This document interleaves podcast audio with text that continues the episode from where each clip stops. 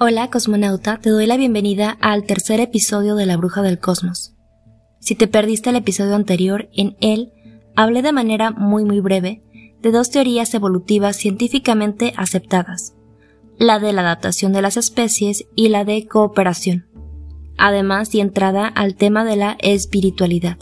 Si es la primera vez que sintonizas este podcast, te invito a escuchar el intro o episodio cero y sin intención de hacer alerta de spoiler, te cuento que lo escuches sin prejuicios o con mente abierta, y que no des nada por hecho.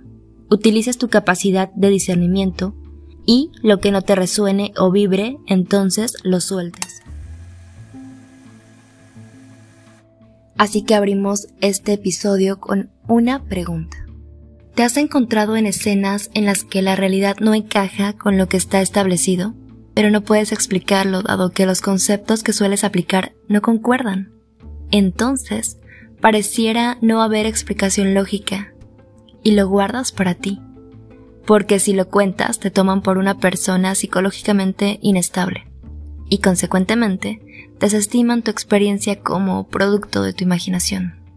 O tal vez no has vivido nada parecido, pero has pensado sobre la esencia de la vida, el después de la muerte, el porqué de las casualidades y piensas que tal vez nunca habrá respuesta. Resulta que no puedes entenderlo desde el paradigma actual, porque los sentidos que conoces no son los que usaste para percibir dicha experiencia. ¿Y sabes? Al mundo sistemático en el que vivimos no le conviene que lo sepas, porque entonces dejarías de hacer el rol que se te asignó en dicho sistema, para aventurarte a conocer la esencia de la vida, de todo lo que vive en tu plano dimensional y de lo que hay más allá. La espiritualidad es como un tabú para la ciencia. Le interesa, le fascina, le causa incertidumbre, pero no la considera. Porque, ¿qué dirían? ¿Cómo lo comprueba? Se le ha considerado una rama de la filosofía, dado que los temas que abarca son más allá de lo tangible, algo que podría considerarse fantasioso, irreal o increíble. Metafísica espiritual es el nombre que se le ha dado para describir a la espiritualidad, porque para la ciencia y sus críticas positivistas, esta encierra una reflexión fantasiosa del ser y aleja a las personas del mundo real, o del mundo en el que necesitan que creas y sigas haciendo funcionar.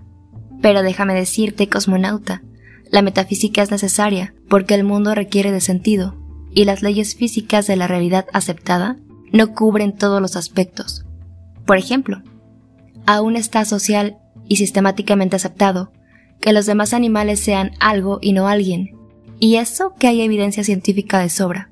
Pero, eh, momento, que al sistema no le conviene aceptarlo, se rompería la rueda, y entonces, por esa línea de pensamiento va todo lo prohibido, estigmatizado y repudiado. ¿Captas los planes?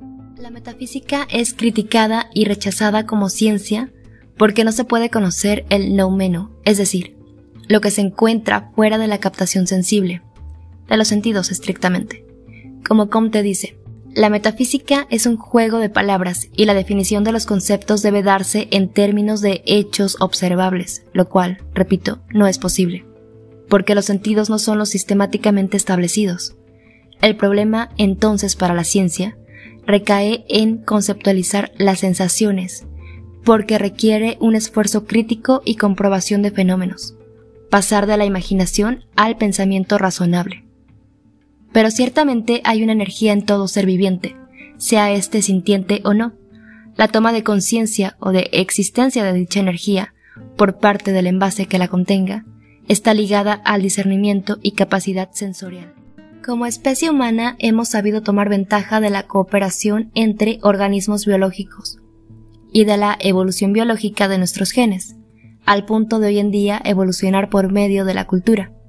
Es decir, construimos edificios, innovamos en tecnología y manejamos tipos de energía a nuestro antojo, seleccionamos territorios, etiquetamos a los demás seres vivos, usamos tanto a especies no sintientes como la flora y a especies sintientes como los demás animales, para beneficio exclusivo de nuestra especie, tal vez a tal grado que hemos olvidado la naturaleza de nuestro ser y propósito, reduciendo nuestra existencia al aspecto material e ignorando que somos energía y, oh, ciencia, uso tu premisa a favor de este punto. La energía no se crea ni se destruye. Cuando nuestros antepasados sintieron la fragilidad de ser seres materializados a expensas de las inclemencias de la naturaleza, supieron que había una sinergia entre pensamiento y acción. Se preguntaron, ¿quién nos puso en esta situación? Entonces surgió la incertidumbre de una explicación del por qué y para qué nos materializamos. Y en esto van incluidos los demás animales. Vaya que si a nosotros nos ha tocado una vida difícil, a ellos les querían menos o como por qué nos dieron la autorización de usarles, explotarles, esclavizarles, literalmente hacerles la vida una penuria. Surgió entonces el anhelo por darle sentido a la existencia de la vida biológica, porque evidentemente somos energía que ocupa un envase orgánico. Pero ¿de dónde viene dicha energía? Así surgieron infinidad de ideologías, de las cuales tocaremos en su momento un episodio en específico pero desafortunadamente la mayoría se desvirtuó de la incógnita original, naciendo el antropocentrismo, palabrita técnica para explicar y detallar a grandes rasgos el ego humano. Y hemos pasado años, miles de años, en la búsqueda de satisfacer esta incógnita. Lo gracioso es que hemos creado instituciones para aprender sobre esto, siendo que, mi querido cosmonauta, la respuesta está dentro de ti, de mí y de cada ser sintiente con quien coexistimos.